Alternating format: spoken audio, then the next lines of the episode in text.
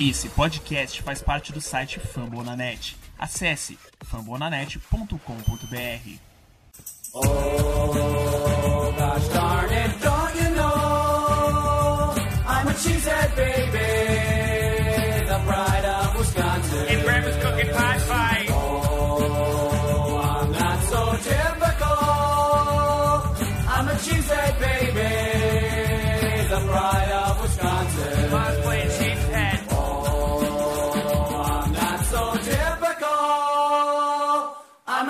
cheesehead baby, the pride of Wisconsin. Jim Bob, where the hell's my bowling ball?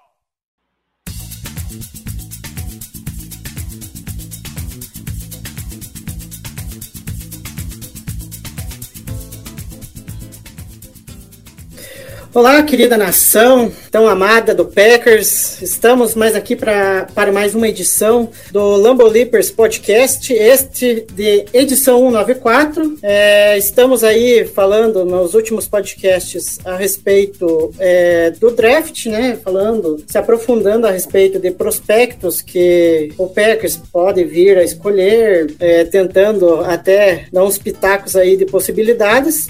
E você que está nos acompanhando aqui no canal do YouTube, no nosso canal do YouTube, aproveita, compartilha essa live é, aí nos seus grupos de WhatsApp e dê um like no nosso vídeo aí e aproveita ah, um, tudo de, de, de, informação que a gente vai falar sobre o Packers e sobre o draft, é, dando como destaque as linhas, é, os prospectos de linha defensiva e os prospectos de Ed, que é uma classe que promete ser profunda e tem nomes bastante interessantes que a gente vai destacar nesse podcast. E comigo está o Ricardo, é, com um cara especialista em draft, né? E, e a gente tem muitas opiniões parecidas. É, tudo, tudo bem, Ricardo? Tudo certo, Igor? Boa noite, boa noite. Liberei aqui a câmera. É, prazer mais uma vez estar contigo, estar com toda a galera do Lambo Leapers. É, agradecer desde já o convite mais uma vez, né, para dar sequência a essa série aí sobre o draft. E, e, vamos lá, vamos falar sobre duas classes aí boas e que certamente interessam, interessam demais o, o Packers. É, são duas classes ali que o Packers necessita, né, de, talvez de profundidade e, e que, e por que não também alguns até titulares ali. É, mas antes de entrar a fundo no, no, assunto aqui que eu mais gosto, que é o draft, eu e o Ricardo, é, essa semana teve a apresentação é, é, da comissão técnica que chegaram como o Jason Rebrovich, que é o técnico de o novo técnico de é, outside linebackers, é, e algumas promoções, né, como o, o do Ryan Donard, que é o novo técnico de safeties, e entre é, outros nomes como o Rich Bisaccia, né, que é o novo técnico de special teams, foi apresentado apresentado. E a volta do Tom Clements, né, que é o, o velho parceiro do Aaron Rodgers, né? E eu vou começar com uma fala dele, né? Que o Tom Clements falou que voltou pro Packers é, porque o Rodgers pediu, né? Viu que a, se havia uma possibilidade dele voltar e o Tom Clements aceitou, conversou com o Matt LaFleur e, e ele vê também a possibilidade de chegar mais uma vez ao Super Bowl com o Packers, né? Então por isso que ele aceitou trabalhar com o Rodgers de novo. E eu queria saber de você, Ricardo, é, é, é, essa sintonia do Clements com o Rodgers pode novamente dar certo como em anos atrás? atrás? Ah, cara, é uma, é uma contratação que, assim, é mais um é bem mais um carinho, né, vamos dizer assim, é, do Packers para com o Rodgers, né? Acho que o Packers perdeu várias peças da comissão aí importante que o Rodgers tanto gostava, tanto tinha preço e uma boa relação. Então, assim, importância dessa chegada nesse sentido, ela, ela pode ser, ela vem muito mais nesse sentido, né? De, de, de trazer um nome que agrade, que seja um cara que de bom trato, e que realmente ele foi muito importante no desenvolvimento do Rodgers, né? Lá no começo da carreira dele, o próprio Rodgers nunca escondeu isso, sempre falou, sempre teve oportunidade, foi perguntado. Então, assim, é, quanto ao trabalho em si, eu acho que não vai ter tanta diferença. Eu espero que, como profissional, o Clements continue é, executando da mesma forma que ele sempre fez. E, assim, eu acho que é um carinho, digamos assim, do Packers com o Rodgers e para tentar até um pouco suprir né, as saídas, não só tecnicamente, mas também nessa questão do, do trato, que é tão importante. E quando a gente está falando do Rodgers, obviamente, com tudo que aconteceu nesses últimos anos, tem que se dar uma importância ainda maior sobre isso, né? É, exato. É, é, eu concordo muito nessa linha também. E daí eu vou destacar mais duas falas assim que eu acho interessantes que, que acabou sendo dita lá por, pelo pessoal do né que, vão, que vai compor a comissão técnica do Packers que uma delas que eu achei interessante que foi do Adam Stenavich, né, que agora virou coordenador ofensivo, e ele se mostrou, quem que não ficaria feliz, né? Se mostrou feliz com o retorno do Aaron Rodgers, né? Então ele deixou claro que era uma prioridade do Packers, né? E ele tá ansioso aí para trabalhar com o Rodgers, né? Agora participando mais de forma mais ativa ali no, no ataque. E outra e outra fala que eu acho interessante foi a do recém-chegado Rich Bisaccia, né? Que ele falou a respeito de que é, o Pat O'Donnell foi uma, uma escolha dele, né? Que ele pediu pro Packers que desse um jeito de trazer o Panther, né? E, e, ele quer dar a cara dele, né? Ele deixou claro que quer dar a cara dele no, no, no, special, no Special Teams do Packers e a gente se for analisar, até postei lá no Twitter do Lambo Leapers que nos últimos dias o Packers está analisando muitos prospectos que tenha uma função específica no Special Teams, né? Então é algo para a gente ficar de olho aí. E, e, querendo ou não, ele quer implementar essa mentalidade. O que eu acho bom, né, Ricardo, com o Special Teams, que deixou uma impressão muito ruim na última temporada, né? Não, sem dúvidas. Ele está chegando é, num lugar que dá para a gente falar que é praticamente terra arrasada no que diz respeito ao Special Teams. É, então nada mais justo do que ele contar com os jogadores que ele deseja, com a metodologia que ele quer implementar, por mais que a gente de fora até conteste um pouco a, a escolha, a opção pelo Panther, porque realmente pelos números e pelo que vem, pelo que vinha desempenhando, né, nos últimos anos especialmente, não é nada extraordinário, mas assim, eu dou o voto de confiança, é o cara que ele, como ele falou, ele queria. A gente não sabe até que ponto isso é verdade também, porque ele não vai chegar na entrevista e dizer que não era o cara que ele não queria. o, acabou de chegar no Packers, ele não vai falar isso, mas de toda forma eu dou o voto de confiança. É, e vamos ver, vamos ver se o, se o trabalho vai, vai poder dar frutos. A gente sabe que a unidade de Special Teams ela vai muito além do, do Panther, do Kicker, do Long Snapper, né? Ela, ela, aliás, isso aí é quase que a ponta final né, do, do Special Teams. Então, e o problema do Packers a gente sabe que é, vai muito além dessas posições. Uhum. Então, vamos dar o voto de confiança ao Bissat, vamos, vamos deixar de desempenhar esse trabalho, desenvolver para que, quem sabe, a gente possa, né, finalmente ter um Special Teams minimamente digno, que é uma coisa que o Packers realmente, nessa última década, praticamente não teve.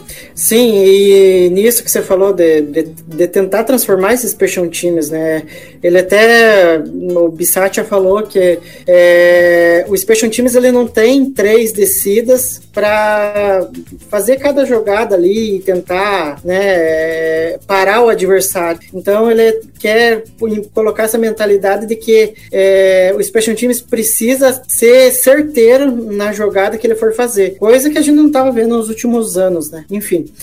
Mas é, já que essas foram algumas das, das notícias mais recentes do Packers, agora vamos falar do que a gente mais gosta, que é o draft. É, e hoje a gente, como eu falei no início, a gente vai falar sobre as classes de linha defensiva e edge. E vamos começar com a linha defensiva, né? É, Ricardo, o que, que você acha aí que quais que são os melhores jogadores? O que, que você destaca de interessante aí? Cara, vamos lá, DL. É não acho que seja uma classe assim tão profunda. É, eu acho que tem bons jogadores, bons valores assim é, para primeira rodada, obviamente para o início do segundo dia. E aí eu acho que tu, o nível cai bastante. Eu acho que depois do, dos poucos nomes que a gente vai falar aí no início, é, não tem nenhum nome assim mais limpo. Eu acho que todo mundo tem uma red flag, todo mundo tem um ponto de questionamento, é, tem um porém. Então assim, é, eu acho que quem precisa muito, muito de, de DL É, vai ter que atacar logo no início. E como a gente vai falar das duas classes também, é, é evidente que, que, que, como isso é uma tendência, né, nesses últimos anos a gente tem muitos Eds que fazem um papel também, né, um pouco né, na DL, um papel rotacional, um papel de, de versatilidade, fazer algumas funções que aí acaba sendo importante para muitas equipes, porque, por exemplo, é, no atual contexto, pra, pensando na gente, né, no Packers, é, por mais que a gente continue né, com a necessidade de, de DL, eu já acho que ela não seja mais tão grande em, em cara em realmente DT, né, defensive tackle ou nose tackle, a partir da adição do Jaron Reed. Talvez seja mais interessante buscar um 3 tech ou um 5 tech, um cara para cumprir um pouco mais da função que o Dean Lowry, por exemplo, faz, até pensando não só no agora, mas também no futuro. É, Dean Lowry vai chegar em ano de contrato e, enfim, sem entrar no mérito dele, mas talvez não continue no Pegasus, né, possivelmente no, no futuro, enfim. Então, assim, é, eu acho que a gente, quem, quem precisa de DL mesmo, talvez acabe contando muito com alguns ads aí para executar algumas funções específicas que são caras versáteis, porque de DT mesmo, DL, assim, a gente, como eu falei, a gente tem bons jogadores ali no, no topo e o, o valor vai descendo, vai descendo e diferentemente de outras classes que a gente até já falou, eu, eu acho que tem um, um, gap assim bem mais considerável, não tem caras assim, nossa, esse cara aqui é bem limpo e tal, ele vai te ajudar em todas as áreas do jogo, eu acho que não é por aí. E a gente vai falar um pouco, né, desses jogadores agora. É isso que dá de querer falar com o microfone fechado. Eita. É, o Romulo tá ouvindo a gente aí, Romulo? Tô legal, tô ouvindo. que bom. Seja bem-vindo. Né? É, é, é Lambo Leapers. Queria agradecer vocês aí, tava, tava escutando, não sei se era problema no meu fone ou no seu, aí eu não. Não, não é, é, é, é, é, coisa de home office. Esse, esse tonto aqui esqueceu de, de ligar o microfone. Tá. Seja é, bem-vindo. Ah, obrigado. Eu queria agradecer vocês aí pela oportunidade. É, é, se, eu, se eu vou ficar nervoso pela primeira vez aqui.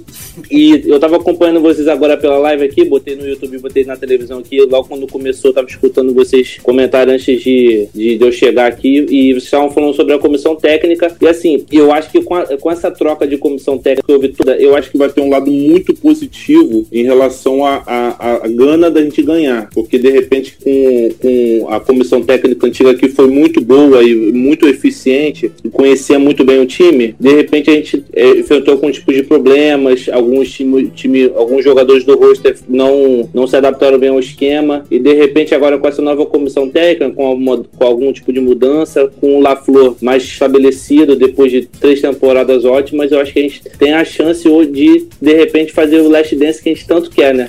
E chegar ao Super Bowl que faz 11 anos que a gente não chega, né? É, esperamos que isso aconteça. Mas enfim, você, é, eu já vou botar você um pouco na fogueira aqui, mas enfim, é, o que, que você andou olhando de linha defensiva? O que, que você achou interessante? O que, que o, o Packers pode aproveitar para escolher aí no próximo draft?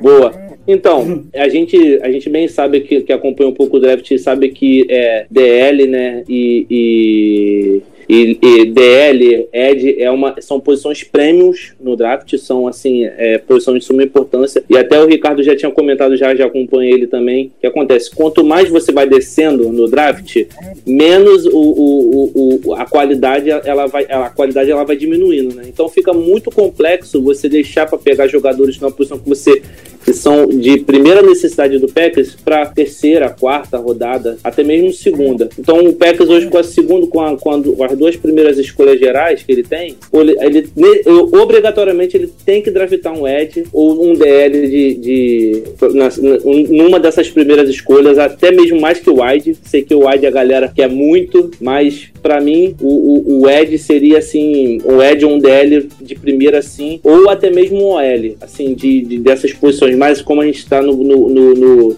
no pod hoje sobre, sobre linha defensiva, é, seria interessante a gente pegar um Ed ou um DL de primeira, até mesmo por causa do nosso roster, né? Porque o que acontece? A gente perdeu alguns jogadores e a gente conta hoje com o Lowry, que tecnicamente não é muito, assim, é, vamos dizer, de qualidade excelente, não é, é fraco. Aí tem o Kenny Clark, que é ótimo, e a gente precisa de um outro jogador para que impacte diretamente na linha e que consiga combar com os Eds que a gente tem, com, com o Preston Smith, com, com, com o Campbell, para a gente poder é, ter um, um, um, um eh, eu esqueci o nome da palavra do, das, das sete posições ali, o. Front seven. o front- a gente tem um front seven eficiente de novo, porque a gente o que acontece? A gente ficou três anos formulando nossa defesa, tivemos uma excelente defesa em 2020, assim, avassaladora, um monstro, o tchutchuzinho do, dos Haddades, né? Mas infelizmente não conseguimos chegar, né? E aí a gente, com esse draft agora com bastantes escolhas, com a, a escolha do que a gente ganhou do, do Adams, eu acho que a gente tem que ir de Ed na primeira, Ed ou DL na, na, na primeira escolha geral, assim. Não, é, eu concordo com vocês. Eu acho que eu analisando ali, eu vi muitos é, vídeos do- dos, dos linha, de, de linha defensiva. E você, se você, é como o Ricardo falou, se você não direcionar essa, a escolha ali nas primeiras rodadas, você vai ter um, um espaço de um, é, em questão de talento muito grande de um para outro, né? Tanto que agora, acho que eu até noticiei lá no Lambo Leapers, lá no Twitter, que o Devonta White é, é, foi visitar os Packers, então quer dizer que o Packers tem um interesse nele. Eu acho que seria até um cara assim que vem para jogar já de titular e para ajudar ali e porque até teve uma das falas, acho que do do Jerry Mo- Montgomery, né, que ele falou que o Reed que chegou, né, o Jaron Reed, ele vai ajudar, né, seja contra a corrida, seja é, com pressão no QB.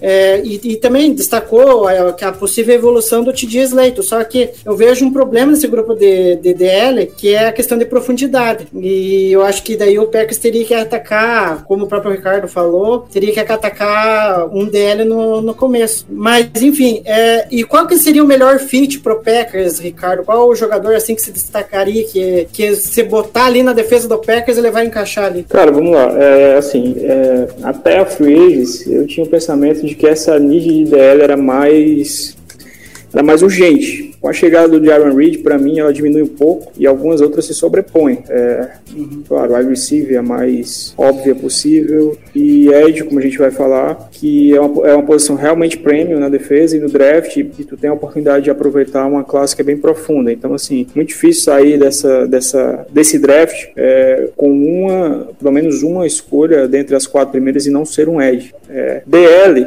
e eu não, eu não iria para o draft com o pensamento de, nossa, eu tenho que pegar o melhor IDL disponível de qualquer forma. Não iria com esse pensamento, porque eu acho que o time tem outras necessidades maiores nesse exato momento. É, em termos de fit, eu acho que, não, pelo menos para mim, não tem muita discussão que o IDL número um é o Devonta Wyatt, de Georgia, é, como você falou, ele visitou o Packers essa semana, visita pré-draft, que é o que eu sempre, sempre noticio, eu tenho todo eu tenho todos os dados dessas visitas e, o- e o, o quanto elas se converteram em picks, né, ou se converteram em jogadores que depois vieram para o Packers. E, claro, isso sinaliza sim um interesse, mas também pode ser uma cortina de fumaça. É, o Wyatt, apesar de, de ser o, o DL1, de um jogador assim formidável, um cara que, pô, ele, ele foi uma peça fundamental é, na, na defesa de Georgia, né, campeão do college no último ano. É, é um sênior, ficou os quatro anos lá, e é um cara que eu tinha ele riscado da board que eu elaboro para o Packers é, por um motivo, que é a idade. Ele é um cara que ele chega com 24 anos, né, ele vai chegar com 24 anos na NFL. É, pode parecer bobagem para muita gente, é, mas vendo como o Packers e principalmente o Gutekunst opera, eu achava muito improvável essa escolha na primeira rodada, porque é, pegar um cara de 24 anos implica dizer que tu, na opção de quinto ano dele, tu vai dizer ele vai terminar com 29 anos é, e vai demandar uma renovação de contrato já nessa idade. E assim, o histórico do Gutekunst vai diametral, diametralmente oposto disso. Ele nunca pegou nenhum jogador é, com mais de 22 anos. Assim, o Eric Stokes no passado ele tinha acabado de completar 22 anos, era o cara mais velho. Ele tinha pego na primeira rodada. E, e quando eu faço o levantamento, eu- isso é nitidamente um padrão, além do Haas, né, da questão do Haas. Então, assim, o Witt era um cara que eu tinha até arriscado da board do Packers, mas aí com a questão da visita dele, realmente, é, ele volta e ele é o IDL1. É um cara muito sólido contra a corrida, é, é uma rocha ali no meio da, da, da, da DL. É, tem muito boa coragem, ele é um cara com mãos muito firmes, é, tem boa técnica. Ele tem um pouco de flexibilidade, um bend até interessante para um cara do tamanho dele na posição que ele joga. Ele pode até mesmo variar ali, jogar de nose, jogar de no zero tech, jogar de three tech. Às vezes ele caiu até com five tech em alguns momentos em, em Georgia com aquela DL. Então assim, ele é um cara que não chamou tanta atenção para muita gente, porque a gente viu esse cenário um pouco mudando no processo draft, é, com relação à comparação com o Jordan Davis, companheiro dele de, de Georgia, né? Que para muita gente é o DL1, mas para mim assim, eu fui ver o tape do Jordan Davis antes do Devonta Wyatt e foi o que me chamou a atenção foi o Devonta Wyatt. Então, assim, eu assistindo o Jordan Davis, que é, é um bom jogador, mas o Wyatt realmente é um cara, assim, que extrapola, é um, é nível excelente. Para mim, é o cara mais limpo, assim, para a primeira rodada. É, o Jordan Davis, obviamente, vai sair na primeira rodada e provavelmente antes do Wyatt, pela questão do potencial físico, porque isso aí é uma questão que não tem como passar desapercebido. Pô, a gente tá falando de um cara de 6'6", 340 libras, que se move como se fosse um linebacker. Então, assim, é um absurdo. A gente sabe que esse upside chama muita atenção, isso é, isso é um fato. Mas eu tenho o Witt como IDL1 e o Jordan Davis como IDL2. Como vocês sabem que eu sempre prego isso, que draft é valor, é, pensar na possibilidade de um dos dois para o Packers, aí eu avaliaria quanto à questão do board. Eu não iria especificamente com o pensamento de, nossa, tem que sair da, da primeira rodada com o Devonta Wyatt ou o Jordan Davis. É uma questão de que se de repente estiver disponível lá na 22, na 28, aí tu avaliar as tuas opções, sem dúvida são dois caras de muito valor, sobretudo o Wyatt. E você, Rômulo, é, o que você gostou dessa classe? Tem alguém específico de classe de DL que você acha interessante para o Packers? Tem, tenho sim. O que acontece? Como o Ricardo falou, eu acho muito difícil que o Davis e o Wilt consigam é, chegar na posição do, do, do, Packers, na posição que o Packers vai draftar. Até porque eu não acompanhei o, o não estou acompanhando o board de outros times, então é, não posso falar qual, qual a need de outros times. Mas assim, é, é, no top 5 que eu tenho aqui do, do board, tem o David Wilt, o Jones, o Fidarian Mathis, né? E o Perry Winfrey. É, e desses que tu me chamou mais atenção aqui é o Trevin Jones, que tem 1,93, 147 quilos. Eu acho assim, é, por uma questão de, de board, board mesmo, de para chegar mesmo na nossa posição, acho que como o Ricardo falou, a gente tem que chegar e pensar numa posição mais embaixo, igual a gente, igual a gente draftou o, o, o, próprio Murray Rodgers ou até o, o, o ano passado, o, o, que a gente draftou na, na, terceira rodada, que, que a gente pensou assim, caiu tanto que a gente foi lá e pegou. Porque se a gente ficar pensando que a gente vai pegar, ah, vamos draftar o, o, o, o, o Wilt. Aí ele chega no nosso board,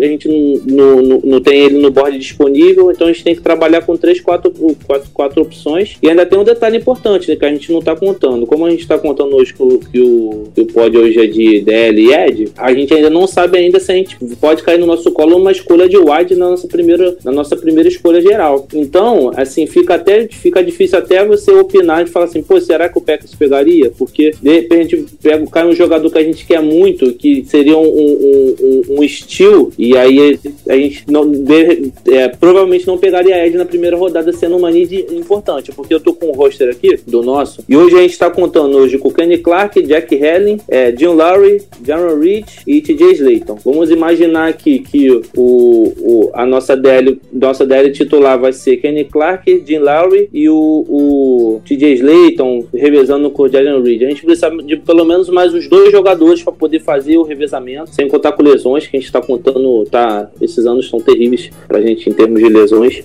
Mas em termos. De, nosso roster tá, tá deficitário e a gente precisaria de um cara desse aqui para ser titular logo de cara. Então seria, seria mais ou menos, eu contaria mais ou menos aí com o Trevin Jones pra gente ser nossa, nossa escolha safe, sem ninguém roubar da gente. É, é, mas é por aí mesmo. É, é eu já até estou vendo aqui, eu até vou colocar aqui no, no nosso no nosso na nossa live o Paulo eh, falou aqui que não faz o menor sentido pegar um DL, ele, ele ficaria puto.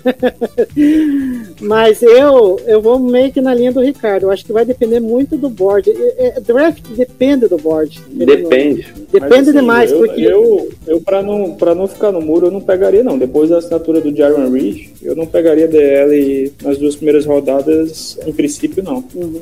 É, sim, é, é, eu a princípio também eu, eu acho que não, não pegaria, mas só que tem aquilo, né? A gente não sabe o que passa pela cabeça dos GMs, né? Porque pode acontecer qualquer coisa. Mas, enfim, é uma decisão. Inclusive besteiras, que... né? É, é, inclusive besteiras, exato. Então, é, é, é, tem escolhas assim que eu, eu digo do próprio Packers. Eu, eu dou exemplo do ano passado. Eu, não, eu vendo o Stokes, eu não imaginava que ele ia ser primeira rodada. O Packers foi lá e escolheu. E, e então, não é, eu acho que, enfim, vai depender muito do que, que a franquia vai querer, do que, que ela vai definido no board dela. Mas eu acho que. E também tem outra, que o Alan Vasconcelos até falou aqui. É, ele, ele fala com relação à idade do Watt, né? Que pode ser que possa ser alguma coisa que pese na decisão do Gutenkust na hora da escolha. Enfim, mas eu acho que, eh, se, pelo menos na minha visão, se acaso ocorrer, porque eu imagino não sabe, mas do Packers pegar, eu acho que o White, ele, nossa, formaria um trio de, de DLs ali, que, nossa, seria algo espetacular para a defesa do Packers. E já que a gente falou de alguns nomes, o, o que, que você destacaria, Ricardo, de algum sleeper que talvez caia lá para uma rodada, lá para quarta, quinta rodada em diante? Que você acha interessante aí? Bom, vamos lá. Mantendo a minha linha de, de, de raciocínio, né, que eu sempre digo aqui, eu falo com propriedade dos jogadores que eu fiz scout, né? É, os que eu conheço eu falo por cima, os que eu não fiz scout a fundo e os que eu não fiz nada eu nem prefiro nem falar. Então, assim, é, o Trav Jones realmente é um nome bem interessante. Para mim é o, é o, DL3, que vem logo na sequência dos dois. E não acredito muito que ele vai ficar muito tempo. Eu acho que é um cara que vai estar tá saindo logo é, ali, segunda rodada no máximo. É, já até teve um burburinho de repente de ser, sair no final da primeira rodada, mas eu particularmente não acredito. É, mas é um cara que eu gosto, sim. Como eu tô falando, ele é o DL3, então, assim, estaria saindo, pelo menos para mim, né, estaria saindo assim relativamente alto. É o cara que é realmente ele é uma rocha, é, muito bom no é, contra corrida e um cara que consegue estabelecer o pass rush interno de maneira muito boa. É, ele, cara, ele, é, ele jogou em Yukon por, por opção. Ele teve várias várias ofertas de bolsa de outras universidades, universidades maiores, mas ele acabou optando pelo, pelo programa lá para ficar perto de casa e é um cara muito muito bom, muito muito bom. Tem um bull rush muito forte, é um cara que ele toma conta do gap é, corrida ali pelo lado dele, cara, não vai passar. Mas aí pra gente falar aí descer, é falar de jogadores um pouco mais, mais para baixo, né, projetados mais para baixo. Assim, de terceiro dia, um cara que me chamou atenção foi o Matthew Butler de Tennessee. E aí já é um cara já bem mais abaixo desses nomes que a gente falou. É, o Matthew Butler já é um cara para terceiro dia, a partir de pensar de repente no final da quarta rodada, que é onde a gente tem as duas escolhas. É, que é um cara bem interessante, assim, ele pode cumprir, o, é um cara até versátil, ele não é tão pesado assim, é, pode cumprir aquele papel de three tech que eu falei aqui no início, que é, que é importante. Ele jogou em Tennessee basicamente em todas as posições, a DL, desde nose tackle até five tech, é, e ele mostrou um trabalho interessante como pass rusher, é, apresentando uma flexibilidade bem boa para um cara do tamanho dele, que é algo que chamou atenção no tape. É, tá, trabalha bem com, com leverage legal para cima dos OLs, ele, tem, ele é bastante técnico nesse sentido. É, questão do movimento de mãos também me chamou atenção, que ele apresentou inclusive counter moves, que é uma coisa que nem todo todo jogador de DL, o Ed, vindo do college, consegue mostrar. É, então foi um cara que me chamou a atenção. Obviamente que ele tem problemas, se não tivesse, não estaria, não seria um cara para ter cirurgia. É um cara um pouco, um pouco mais leve, é, ele tem bons flashes de penetração no backfield, mas nem sempre ele consegue chegar. A questão de tomar conta do gap, ele já não é tão eficiente assim, né? Engole algumas corridas ali, tem dificuldade contra o double team, é, tem alguns probleminhas na, na consistência na questão do block sharing. Então, assim, é um cara interessante, mas é um cara para rotação e que pode ser desenvolvido e dar um bom valor. É, é, um cara que, que eu gostei do que eu vi. Dentre é, os demais, assim, dos mais falados, um pouco mais abaixo de Wyatt, Davis, Travis Jones, é, o Perry Winfrey é um cara que eu não gostei, é, é um cara que eu fui pro assistir o tape dele com cercado de muita expectativa pelo que apresentou no Senior Ball, que ele foi MVP. O cara jogou muito, treinou muito, o tape cheio de expectativa, mas sinceramente eu vi outro cara. Então, assim, é um cara que eu tô com o pé atrás. É, é, no, no college, diferente dele atrás, porque ele eu achei ele bem inconsistente no tape, diferente do jogador que ele se mostrou no, no Senior Bowl. É, vou falar de outro cara que aí é um cara ainda mais abaixo, é mais sleeper, digamos assim, que aí é mais fundo de draft ainda, talvez a partir de quem então, ele conseguiu se sair muito bem no, no, nos, nos drills de, de, no combine. É, é, Ricardo, só repita aqui, que, é, é, que você deu uma travadinha aqui. Ah, foi mal, beleza. É, o último jogador que eu falei é o Thomas Booker de Stanford, que aí é um cara mais sleeper também. É um cara já para pensar aí final de draft, a partir da, de repente da quinta rodada. E é um cara que me chamou a atenção porque ele é um atleta muito forte, é, tem, tem uma, uma versatilidade muito interessante, tem um bom block share, capacidade de segurar o gap, parar jogadas. Ele trabalha com leverage legal. É um cara que também é bastante versátil. Ele atuou até de DE, de 4 players, em alguns momentos de DT, de nose tackle. Então, assim, é um cara interessante para adepto. né? Não é para chegar e jogar e resolver mil maravilhas, mas é um cara para ficar de olho ali no final do draft também, mais ou menos no perfil do Matt Butler, talvez até um pouco menos falado nessa, nesse ponto. E, cara, é isso. O, o jogador de Alabama, o Darren Mattis, é, é um jogador que, que, me agradou, mas também não é, não é nada de, de, extraordinário. Ele teve uma produção bem interessante nesse último ano, mas tu vai olhar, ele, a maioria dos sacks dele é sack sujo, assim, tipo, ele se aproveitou muito de, do trabalho de outros jogadores, da pressão exercida por outros jogadores e finalizou a jogada. Então, assim, é um cara bem forte contra a corrida, é um cara que tem até um poder legal de penetração de gap, mas eu achei ele um tanto quanto inconsistente. Então, assim, para uma terceira rodada pode ser interessante, mas como a gente sabe que esses caras de Alabama têm sempre um upside, né, bem forte, então talvez não esteja mais disponível. E você, Romulo, você olhando essa classe, o que que você de, de nomes aí que vem à tua cabeça que seria uma, uma, boa, uma boa tentativa de escolha para o Packers? Então, eu vou vamos imaginar que a gente vai draftar Ed na primeira rodada, né? Seria, seria assim, inimaginável, né? Na nossa situação hoje. É, é três times vão draftar é, é, DT na, na, na, primeira rodada de acordo com o, o, o mock draft aqui da, da ESPN. É que são needs, é, é, é, first needs, né? E quatro times vão draftar Ed, certo? Então, desses times aí, sete, sete vão, vão fazer escolhas defensivas, fora cornerback, né? Safety, essas escolhas gerais. Então, tipo, três, três times vão draftar Ed na primeira rodada. Então vamos imaginar que, como o Ricardo bem falou a, a lista aí, né? Tem o Davis, o Wilt, tem o Jones, que são as três primeiras, são o top board de, de DT, né? É, eu, eu ia, eu ia, eu, se eu, se eu sobrasse pro Packers nessa primeira aí, eu poderia ir com o Booker, pelo, pelo que o Ricardo falou, e também pelo fato de que ele estudou em Stanford. Assim, a gente sabe que são jogadores muito inteligentes, mentalmente, assim, tem um, um, uma leitura de jogo assim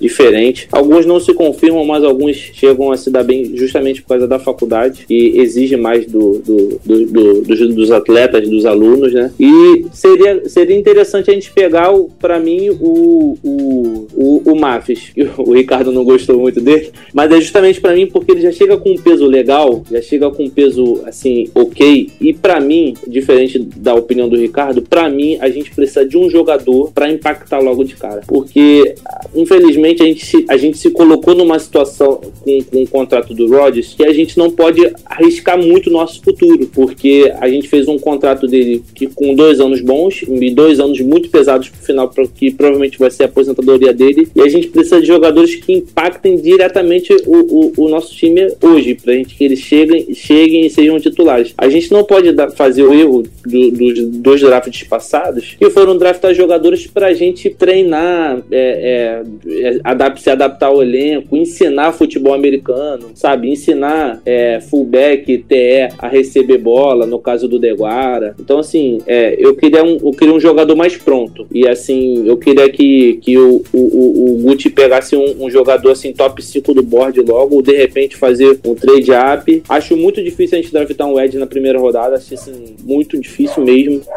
É, vou muito mais de, de OL e, e, e mas eu ficaria com, com o Mafis, assim, pensando que esses, ah, os três primeiros, o Jones, o Wilt e o Davis, vão sair logo e não, a gente nem vai sequer, eles vão sobrar pra gente. A não ser que sobre, de acordo com o board, a gente já, já comentou sobre isso. Eu, desses três, sim, eu, eu escolheria o Davis. É, o Ricardo chegou a comentar que prefere o, o, o, o né? É, na verdade é que os dois acabam se complementando na, no front seven, né? Então acaba que um fazendo uma pressão de outro, aí fica limpo pro outro sacar, né? Então fica assim, é, é um complemento, né? Só que agora eles vão jogar separados. E aí a gente.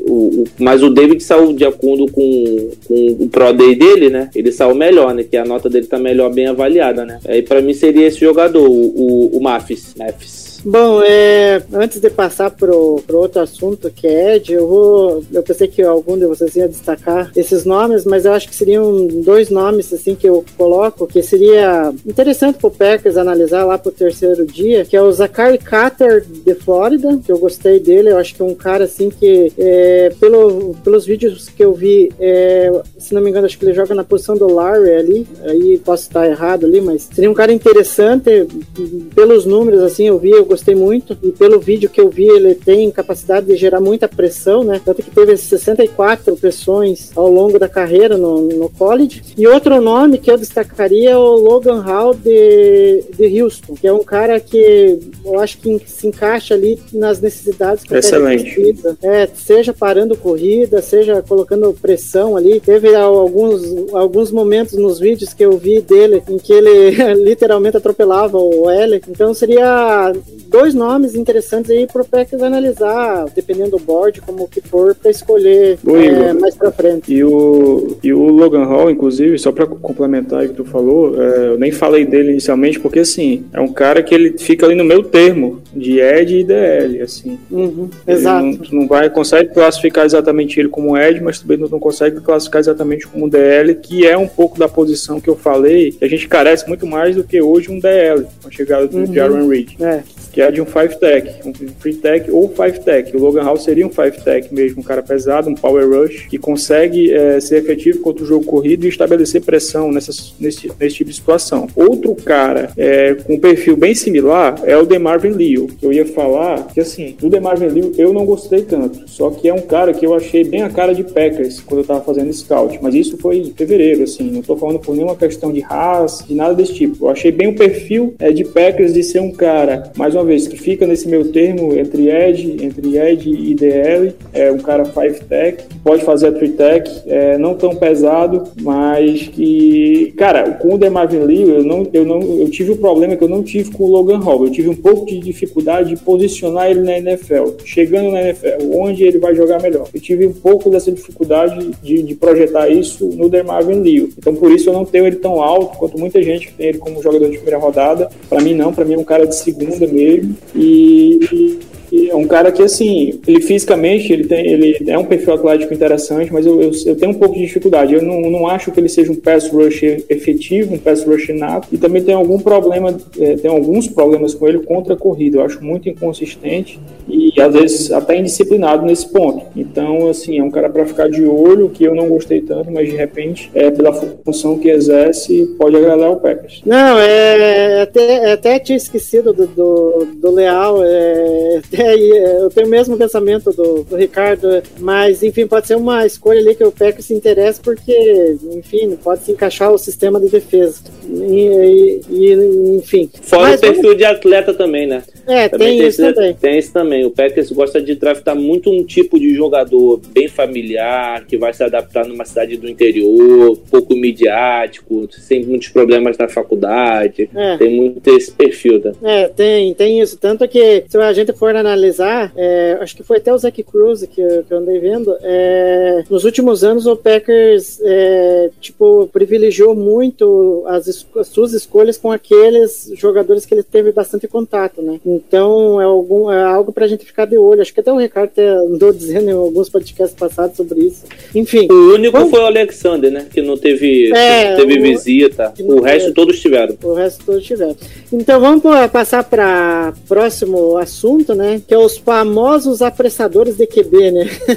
que a gente fala. É, Ricardo, o que, que você destacaria dessa classe de Eds? O que, que tem de interessante? Eu acho que tem dois nomes aí que estão ali no topo ali, que a gente não sabe quem que vai sair primeiro e, e qual outro você destacaria para a primeira rodada? Cara, a gente tá falando da melhor classe é, de todo o draft, disparado, disparado por muito. É, é a posição premium da defesa hoje, por mais que o cornerback esteja ali do lado, Ed ainda é a mais valorizada. É, então, assim, falando de Packers, não adianta a gente chegar aqui para falar do Kevon Thibodeau, do Aidan Hudson, do Trevon Walker, que são caras que vão sair dentro do top 10, é, dentro de um range que tá fora do alcance pra gente. Então, assim, eles realmente são os Thibodeau e Aidan Hudson são os melhores. É, Trevon Walker é um cara com potencial físico absurdo, é um cara que se projeta que vai ser melhor na NFL do que no college, até pela maneira como ele jogava é, é, lá em Georgia, é um front seven pesadíssimo, que tinha um esquema de rotação muito forte. Então, assim, isso muitas vezes ele até acabou atuando fora de posição, é, impedindo ele de produzir tanto assim.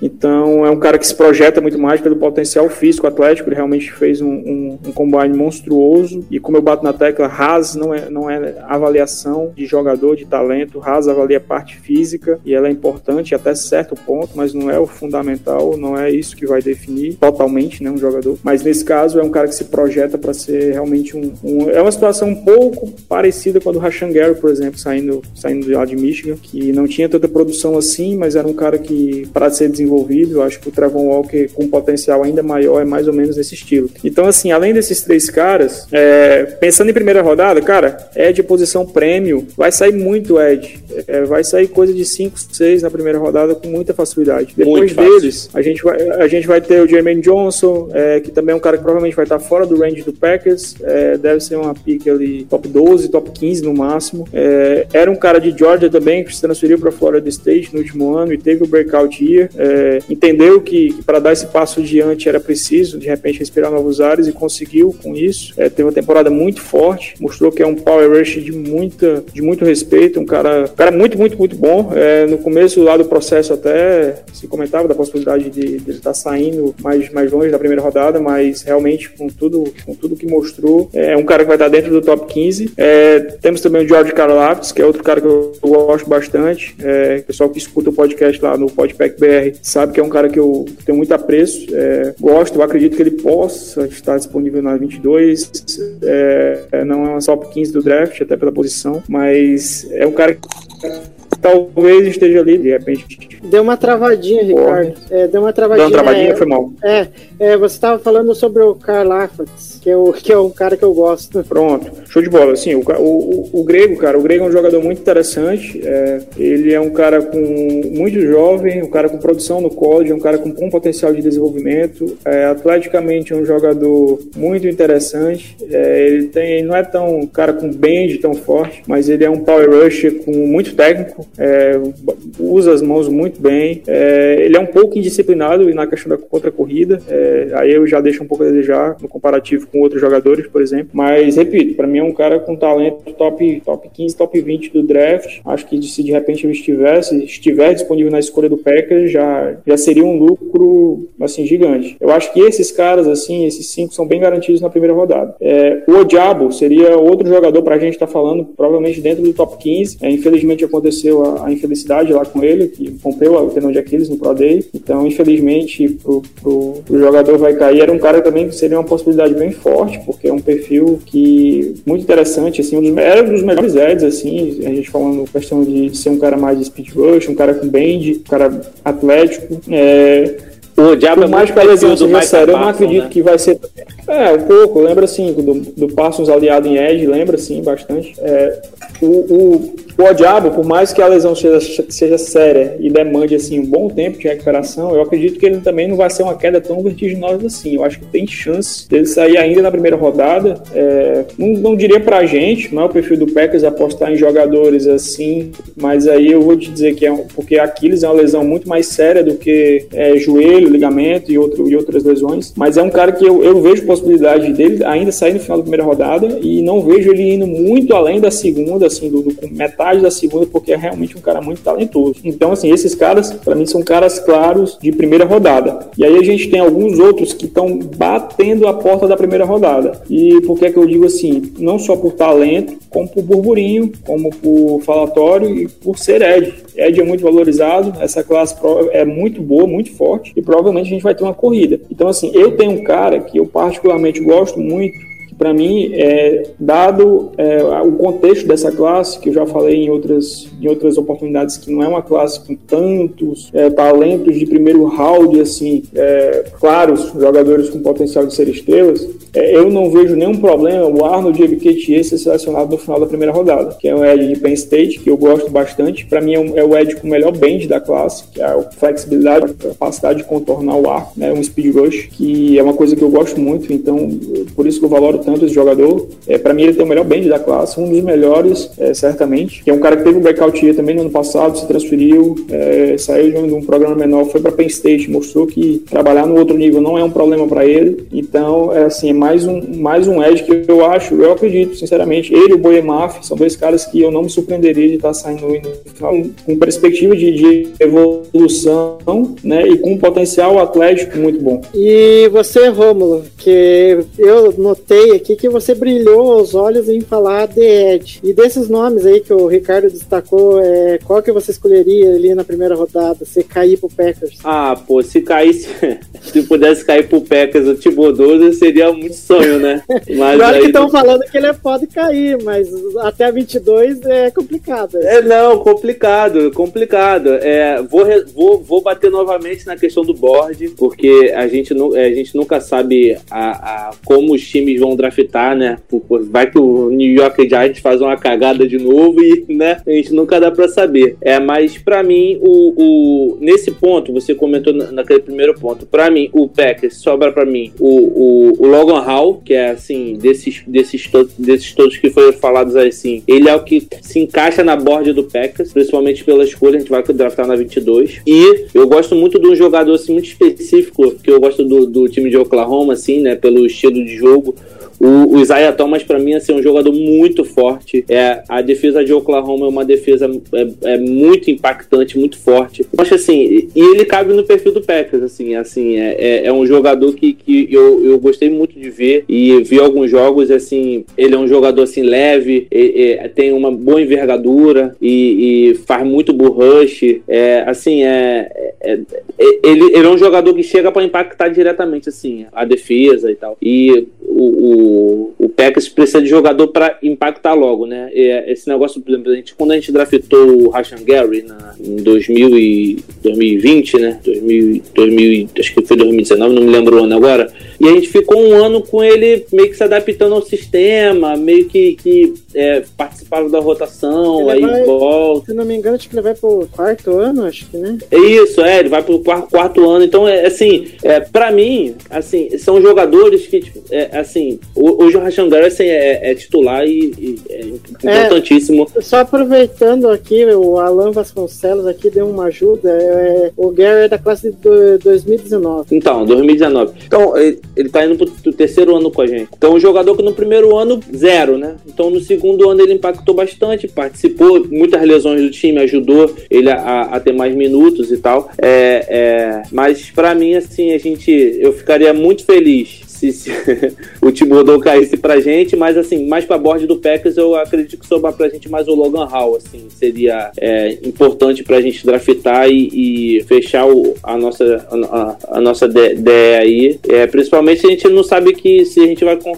con- contratar alguém na, na, na free agency, né? Provavelmente não, né? Porque o Packers não correu, mas a gente não sabe, mas se, se caísse esse jogador pra mim, ficaria muito feliz. É, é, pelo que o Rômulo falou ali, ele já, já deu indica, indicativo do que o Isaiah Thomas seria um fit. E para você, Ricardo, qual, é, qual jogador seria ideal ali pro Packers é, draftar, seja primeira rodada ou talvez em rodadas mais pra frente? Cara, em Edge, é, tu tem um cardápio muito vasto. A questão é onde o time vai atacar. É, Edge é uma need, é, dá pra dizer uma need, não vou dizer a mais prioritária, mas a gente olhando pra classe e vendo tanto talento, é quase que impossível tu, tu se virar pra ela e deixar de atacar numa das quatro primeiras escolhas. É, lembrando que assim, Sim, não adianta tu, tu achar que o Packers vai sair do draft com 11 caras prontos para contribuir desde o primeiro ano, porque isso não vai acontecer no draft de ninguém. também. Então, assim, tu tem que aproveitar as tuas escolhas prêmios, as tuas duas primeiras rodadas, a tua situação de tu ter duas primeiras rodadas, duas segundas, né? Que é um, é um capital realmente muito forte. E tu precisa de várias outras posições. Tu precisa de um wide 1, tu precisa de provavelmente um wide 2, tu precisa de profundidade na OL, tu precisa de um edge 3, que aí um edge 3 é um cara muito valioso, porque ele vai te ajudar não só agora, como vai ser importante pro futuro. O edge 3 ele vai jogar de 40 a 50% dos snaps no ano defensivo. Então, assim, é importante fazer, pesar isso tudo, analisar a questão de quem tem mais valor no momento. E assim, eu, particularmente, quando eu vou fazer um mock e depois de fazer scout de, de praticamente quase todas as classes, assim, a única classe que eu, que eu- Até porque eu não tenho tempo de fazer tudo, mas cornerback foi uma classe que eu tive que renegar. É, linebacker eu vi muito pouco, mas ainda vi. Então, assim, olhando para as classes, cara, é muito difícil não atacar um Ed nas quatro primeiras escolhas, assim, na posição do Packers. Então, assim,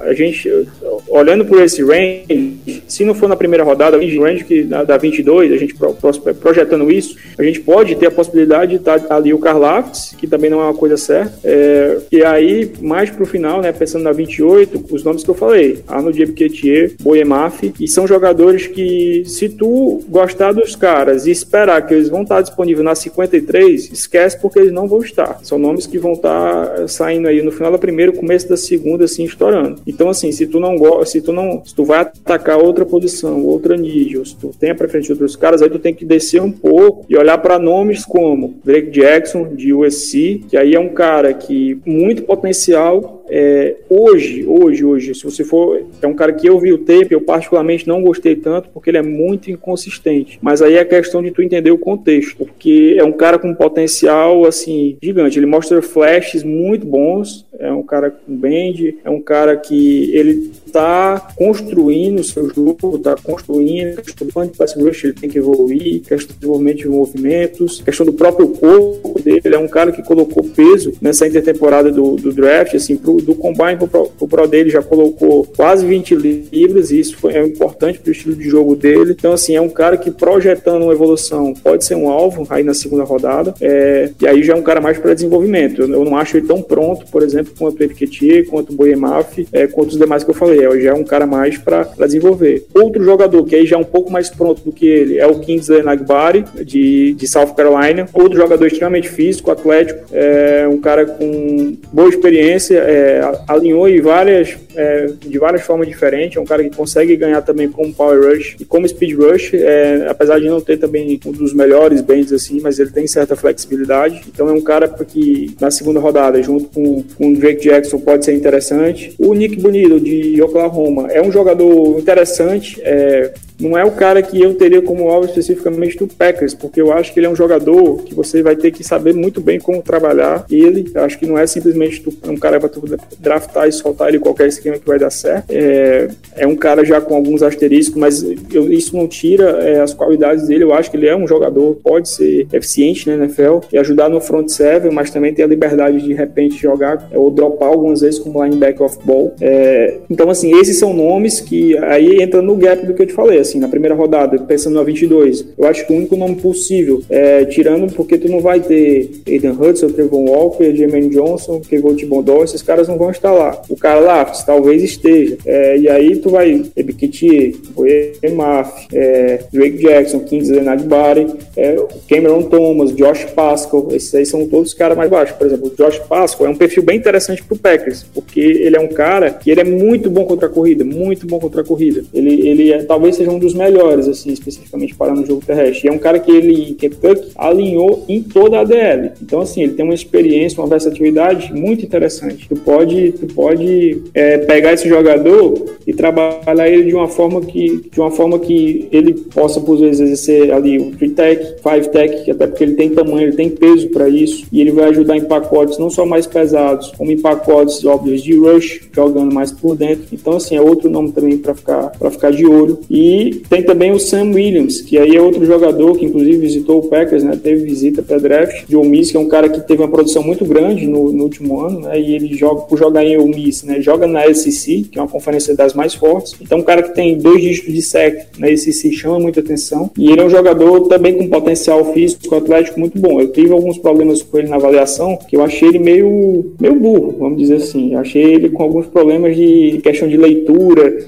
é, disciplina, principalmente contra a corrida. Mas assim, ele é um cara que isso, esse é treinável, ele é um cara com um perfil atlético muito interessante, potencial muito grande de desenvolvimento, e é um cara também interessante para esse range de, de, final de segunda rodada e início de terceira. Enfim, é, para a gente ter uma ideia de como a classe é boa, a gente falou o que aqui? Eu falei de 12 nomes, 11 nomes, todos os caras que a gente pode estar tá, tá vendo sair aí até o final da segunda rodada tranquilamente. Assim. Então, e a gente já tem alguns outros nomes interessantes para pensar de, de, de final de segundo dia dia, cara. Então, assim, é uma classe muito interessante. É difícil tu, tu não aproveitar a oportunidade, porque eu acho que em algum momento tu vai estar na tua escolha, e seja ela qual for, 22, 28, 53, ou... e o melhor jogador da Bird provavelmente vai ser um Ed em algum momento. Então, eu acho muito difícil o Packers não escolher um Ed com as, uma das quatro primeiras escolhas. É, é classe é extremamente interessante mesmo. São tantos nomes ali que você se perde. E com relação, se não me engano, você falou do Sam Williams, né? Que teve um encontro com, com o Packers. Se não me engano, acho que o Josh, é, o Josh Pascal também acho que teve, se não me engano, né? Então o Packers acha um nome interessante É, ali o- para Alex Wright teve também, de o, o É. UAB. também. E, enfim, a gente está discutindo aqui que a classe é tão boa. Até me surgiu aqui uma pergunta, pelo menos na tua visão, é, Ricardo, porque até teve uma discussão, agora não me lembro qual especialista americano falou, que essa classe de Edge ela é tão boa que não seria surpreendente de determinadas franquias ali é, aproveitarem e saírem até com dois Edges. Você acharia que o Packers faria isso ou não? Cara, eu não acharia nenhum absurdo. Inclusive, foi é, no último episódio lá do, do Podpack BR que a gente gravou, né? Que foi um episódio de mocks. É, no meu mock, eu acabei fazendo isso. Eu saí com, com o Carl na 22 e com o Ebiketia na 53. É, justamente porque, por avaliar que na, ali na, na, naquela simulação, na 22, o Carl pra mim era o jogador mais valioso. E Ed é uma necessidade do Packers, então eu puxei o gatilho. E naquela simulação chegou na 53, o Ebiketia era um valor que eu simplesmente não conseguia é, deixar passar, porque para mim é um jogador muito bom. Então, assim, eu não acharia nenhum absurdo. É, seria surpreendente, de certa maneira, mas eu não acharia absurdo, porque a gente tem a Shangari, Preston Smith. Por trás dele, a gente tem projetos, por trás dos dois. Então, assim, o Preston Smith é um jogador que a gente renovou o contrato agora, mas a idade tá, vai chegar, está chegando, e o Rashan Gary está no quarto ano, o Pax provavelmente vai ativar a opção de quinto ano, e daqui a pouco vai ter que renovar o contrato com ele por um, um bom valor, que a gente sabe que é de demanda. Então, assim, não seria um absurdo tu sair de repente com dois Eds, desde que seja um valor ok, porque, repito, é a posição premium, e assim, um jogador que chegar nessa circunstância, ele vai acabar tendo um volume de snaps bem interessante pelo Packers, assim, ainda que ele não seja um titular no primeiro momento, esse cara ele vai estar ajudando ali na, na rotação de uma maneira bem efetiva. Então, eu não acharia um absurdo, é, ficaria surpreso, talvez, mas eu não acharia nenhum absurdo com essa classe, com tanto valor que, que, que essa classe tem, que te possibilita de de repente pegar um, um Ed muito bom na primeira e outro na terceira rodada, outro na segunda, enfim, vai depender muito do, do pensamento também do Packers com relação à montagem desse front seven, né? Porque, por exemplo, para mim não há comparação da necessidade hoje de um Edge com a de um DL. Acho que a de um Edge ela se sobrepõe muito mais com a de um DL por conta da, de, ser, de estar raso, né? Em profundidade, de por trás dos nossos dois titulares a gente não tem muita coisa além de, de projetos, assim. E não, e aproveitando o gancho que, que você me deu aqui, é o Rebrovich, né, que o Jason Rebrovich, que assumiu é, o comando ali de técnico de, de OLB, ele falou que para ele o ideal é ter quatro Eds sólidos para rotação, né? Só que ele avaliando lá o que ele tem disponível no momento, é, dos seis que ele tem, só o Gary e o Preston, como você falou, Ricardo, que estão ali, né? São os titulares absolutos e são caras ali que a gente não vai questionar da, do- da, da, da qualidade deles ali, do que eles podem render. E então pode ser que ha- haja uma possibilidade de que se o Packers avaliar que os nomes lá, como você próprio falou, é, são projetos assim que a gente não sabe se vão, né, a longo prazo se eles vão vingar. Pode ser que o Packers avaliando, dependendo do board dele ali, se ele achar que é, é válido trazer dois edges, ou é capaz que é algo que é, até aconteça, né? Enfim, é, e de Sleeper, Ricardo, o que, que você destacaria para dia 3, assim, um, nomes assim que são interessantes? Cara, vamos lá. Dia 3, é, tem até que baixar minha lista aqui, porque realmente é, mu- é muito jogador, cara. É muito É muito jogador. É, é uma classe muito boa. Muito boa. Cara, dia, eu, eu coloquei como dia 3, mas assim, o Alex Wright é um cara que já tá ganhando um hype, e de repente no dia 2, terceira rodada, ele já tá podendo sair, mas é um cara que eu tinha destacado, que eu gostei do que eu vi, e é, seria um nome interessante para ficar de olho. É, outros, que aí já mais claramente de, de terceira rodada, tem o, o, o Tyreek Smith, né, de, de Ohio State, um nome interessante, é um cara que tem certa versatilidade, não é um Ed, não é um Ed, um, pass rusher propriamente de tão forte assim, então é premium, mas é um cara que pode ser interessante pensando na rotação. É, o, o jogador de Notre Dame, né? O, o pagou valor a Mousa, também é um cara assim, interessante pensando em rotação, porque é um cara mais pesado, um cara versátil, um power rush, é, que assim, aí seria bem mais para desenvolvimento, aí é final de draft mesmo, é, mas é um cara que tem certo potencial. É, o jogador de Virginia Tech, o Amari Barno, também é outro cara que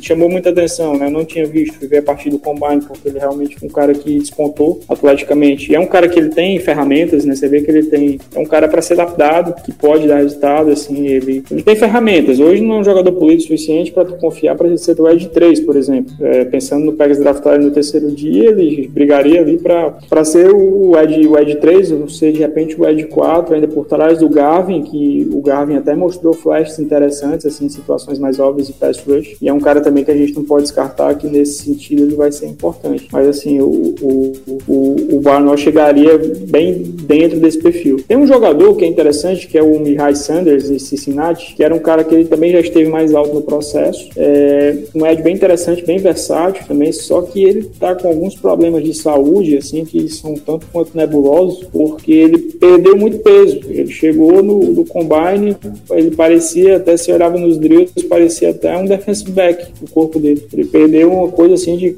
40 libras, uma coisa absurda. Então a gente, aí depois disseram, né, os empresários falaram que ele tá com problema de saúde, que foi por isso que ele teve a perda de peso. Depois ele foi no Pro dele, já ganhou, tinha ganhado peso de novo. No Senior Ball ele apareceu, lá no início ele tinha aparecido com peso, chegou no combine mais leve, agora no Pro dele ganhou peso de novo. Então assim, é um cara que dependendo dessa, se ele conseguir estabilizar essa questão, resolver assim clinicamente o problema dele, é um cara interessante assim essa cirurgia, um cara é, bem versátil, como eu falei, é um cara veloz, é um cara que tem explosão, é, ele é mais speed rush assim, mas consegue também ajudar de, de várias formas, é, até caindo na cobertura em algumas situações. É um cara interessante, de certa forma. É, são é, pra, pra você ver que a classe é tão boa que até destacaria um, um, um ou dois nomes aqui que eu gostei. É, tem um deles até que, tudo bem que eu, às vezes eu faço umas, é, umas comparação, comparações meio bestas, mas enfim, mas pelo menos foi do que eu vi assim. É, o Cameron Thomas, eu até apelidei que ele seria o, o, o Wade Hudson dos pobres, porque ele é muito, tipo assim, ele, o perfil dele, eu acho que ele é muito parecido com o Hudson, só que não tem, é, como que eu posso dizer, ele não tá pronto que nem o Hudson. Eu acho que ele vai demandar ainda um tempo ali. Eu acho que seria um cara interessante pro Packers. É,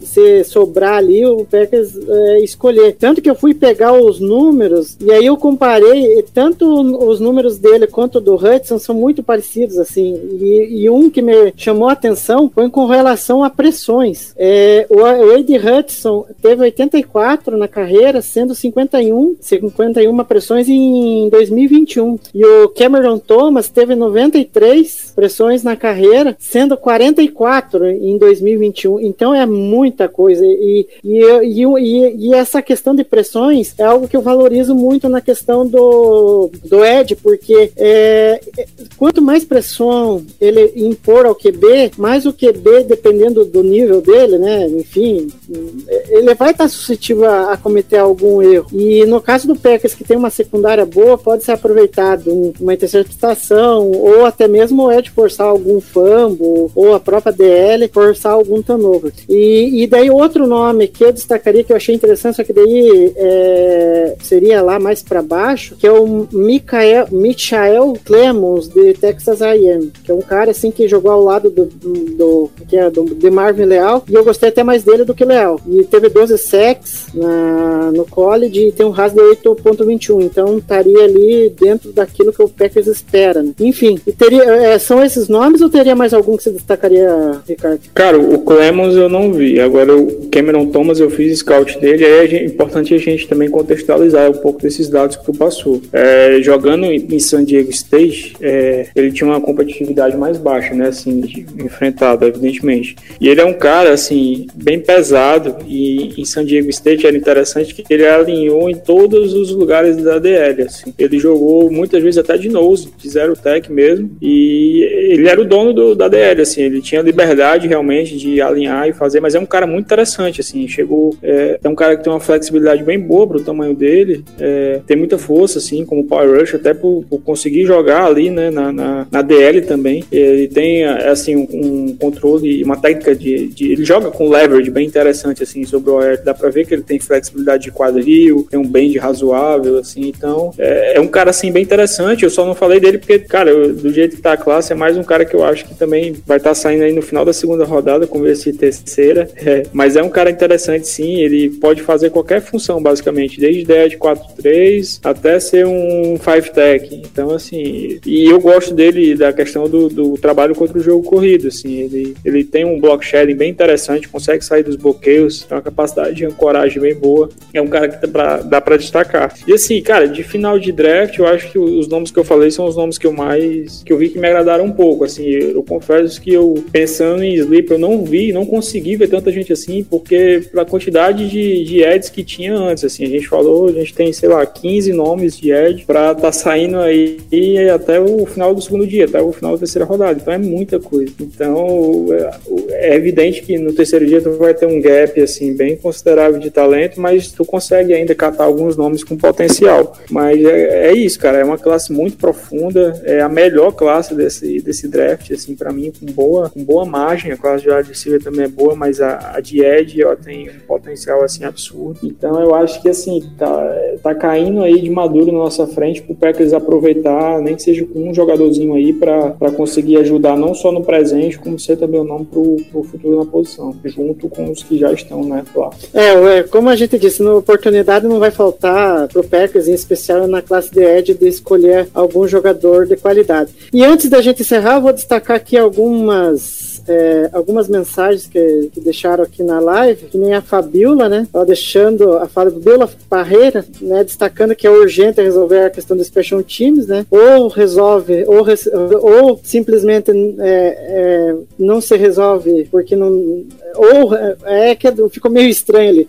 Ou resolve porque do jeito é, que está não dá para errar mais um ano, né? E tá, eu acho que o Rick Bissati acho que deixou bem claro isso. Que ele vai é, reformular esse Special Teams aí e dar mais qualidade a ele. Outra da, da Fabiola também, ela falou que queria que os Packers fechassem com um wide receiver veterano antes do draft, justamente para draftar um DL ou um edge com mais tranquilidade. É, Ricardo, aproveitando isso, o que, que você acha da possibilidade? Eu não sei se viria algum wide receiver antes do draft, eu acho que até é provável que venha depois. Cara, eu também acho, eu acho mais provável que venha depois. É, eu acho que a gente já chegou num ponto da free agency que não há mais tanta pressa, não há por que ter pressa ou afobação com nomes, com situações a essa altura. É, provavelmente tu, com quem tu tem interesse e possibilidade de assinar, tu já teria assinado de uma maneira geral. Acho que está todo mundo muito aberto e disponível para ouvir propostas. Então, assim, eu acho que é muito mais fácil a vinda de um veterano pós-draft, é, ver o que tu vai conseguir sair na posição, né? Porque é evidente que o Packers tem um plano para a posição voltado para o draft, e aí se vai pegar um, dois, três, quatro, quantos na primeira, quantos na segunda segunda rodada a gente não sabe, mas isso também é, vai variar de acordo com os outros times. Tu não faz draft sozinho. Então, eu acho que de acordo com, com o que sair aí desse draft, é que eu acho que o Packers muito provavelmente vai atrás de um nome aí, um veterano também. Eu tô contigo nessa. Eu acho que se vier um veterano vai ser posterior e não antes. Porque a gente tem que lembrar pra, pra galera, assim, que eu vejo muita gente com, ah, mas tem que assinar com alguém logo, tem que assinar com um, um, um veterano, ou um safety veterano, ou um wide veterano logo. Mas, gente, a gente não vai entrar em campo no dia 28 de abril. Dia 28 de abril é o draft. Até o início da temporada a gente tem um bom chão, tem muita estrada aí, então assim, vai dar para trabalhar esse restinho de free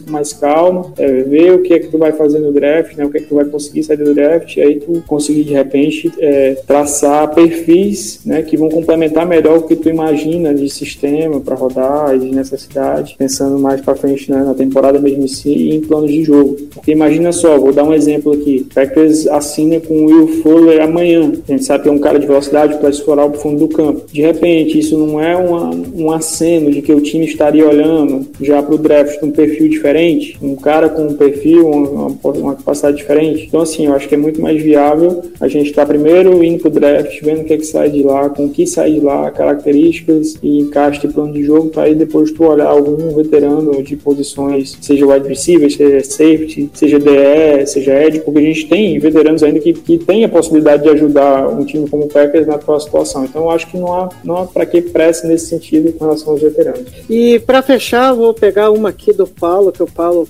é, com relação ao draft, ele acha que vem um DL, mas é mais para desenvolver para daqui dois ou três anos e ajudar mesmo na rotação. Acho que a classe, como a gente falou, acho que possibilita isso, né, Ricardo? Você ter um pouco mais de calma de escolher o DL certo ali para desenvolver ele no, e ele se encaixar no sistema a longo prazo, né? Ah, sem dúvidas. Eu acho que tu tem, digamos assim, um cardápio bem variado para tu escolher o perfil que tu quer. Ah, eu vou querer agora um speed rusher, porque assim, não é exatamente é, o perfil do Rashan Gary e do Preston Smith. Então vou querer um cara de mais bend, porque ao invés de ser um power rush, ou vou querer um cara um pouco mais leve, ou vou querer um cara mais pesado, um cara que, que consiga exercer outras funções, um cara que por vezes além por dentro para ajudar, enfim. Eu acho que o Packers vai ter essa possibilidade de trabalhar com o que a gente falou, cara, é, é muito talento e uma difusão de talento nessa classe. Tu tem para todos os gostos e basicamente assim todos os ranges. Eu acredito que vai ter uma, uma, um, uma corrida natural por eles ali no começo do draft, não tem como fugir disso. E aí de repente vai dar uma estabilizada, porque a gente vai ver que vai, vai ter que sair ali os cornerbacks, os recebedores, e aí de repente quando começarem a puxar o gatilho por Ed de novo, vai ser vai ser aquele dominó. Vai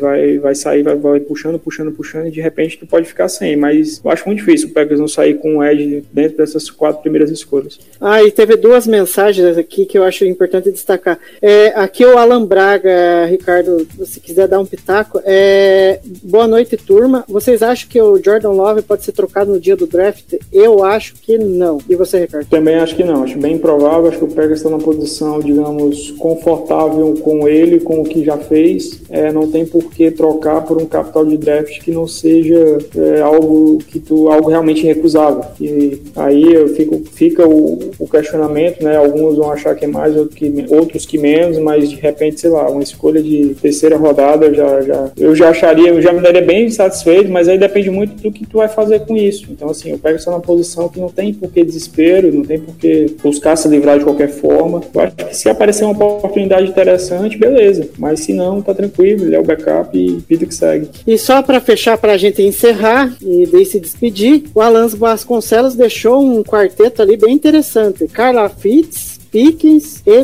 Ebikche e Mitch. Então, seriam um, um, Eu- porque é escolhas dos sonhos. E se eu não me engano, eu acho que esse foi o, o, o meu mock, inclusive, assim, as quatro primeiras escolhas. Um abraço aí pro Alan. É, pô, eu, eu ficaria bastante feliz com, com, com, com o resultado disso no draft. É, que- quem que não ficaria? Bom, então a gente vai encerrando mais um podcast do Lambo Leapers. Ficou um pouquinho longo, né? Mas deu para discutir bastante aqui sobre draft, se aprofundar em- nas classes DDL e ED, né? E queria agradecer mais uma vez ao Ricardo que esteve aqui presente, colocando suas análises das classes. E se quiser aproveitar fazer algum jabá aí, pode, eh, pode fazer. É o jabá de sempre, pedir pra galera lá é, ouvir o Podpet BR, curtir, compartilhar, espalhar pros amigos a palavra. Acho que tá bem legal, o retorno tem sido bacana. Semana ainda teremos episódio aí. Então, fica o convite, fica o convite lá no Twitter, nas redes sociais. Até o dia do draft eu vou estar postando bastante coisa. Eu final, finalmente finalizei alguns scouts de classes, como a de wide receiver, end, e ao longo dos próximos dias eu vou estar postando bastante análise, bastante coisa a respeito. Então, fica o convite pra galera lá, pra gente trocar uma ideia, enfim, compartilhar e conversar bastante sobre draft. A gente ainda tem duas semaninhas aí de, de muita confabulação, muita coisa passando pela cabeça pra gente enlouquecer até lá. É, não. É, e a cada semana que passa, é, mais, é, como que eu posso dizer, mais possibilidades vão acontecendo e chega na hora, acontece uma totalmente diferente de todas aquelas possibilidades que você passou pela tua cabeça. É Igor, é assim. aquela, é aquela coisa, o torcedor e analista, tipo, ele começa a pensar muito, pensar muito no negócio, aí de repente surge uma need de um dia pro outro, assim, uma posição que tu nem imaginava, É. tu diz, olha, mas por esse lado a gente só tem fulano, fulano e ciclano, isso aqui é uma need. Assim, de tanto tá, e a gente tá tentando maquinar a coisa e tal, acaba surgindo até pensamentos assim, é, mas faz parte, essa é a magia do draft. É, por isso que a gente gosta tanto disso. Enfim, é, mais uma vez agradecendo ao Ricardo.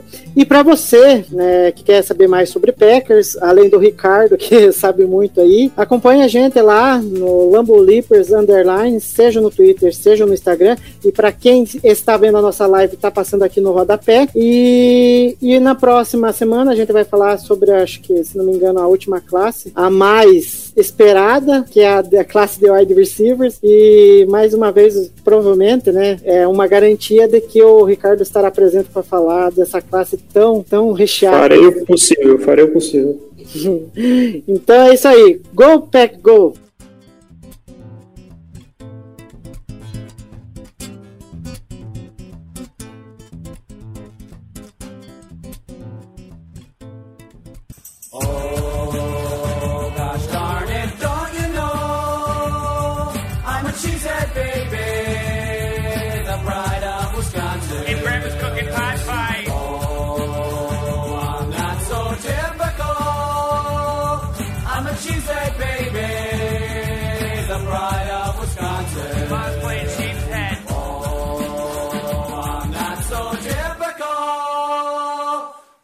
I'm baby, the pride of Wisconsin. Jim Bob, where the hell's my bowling ball?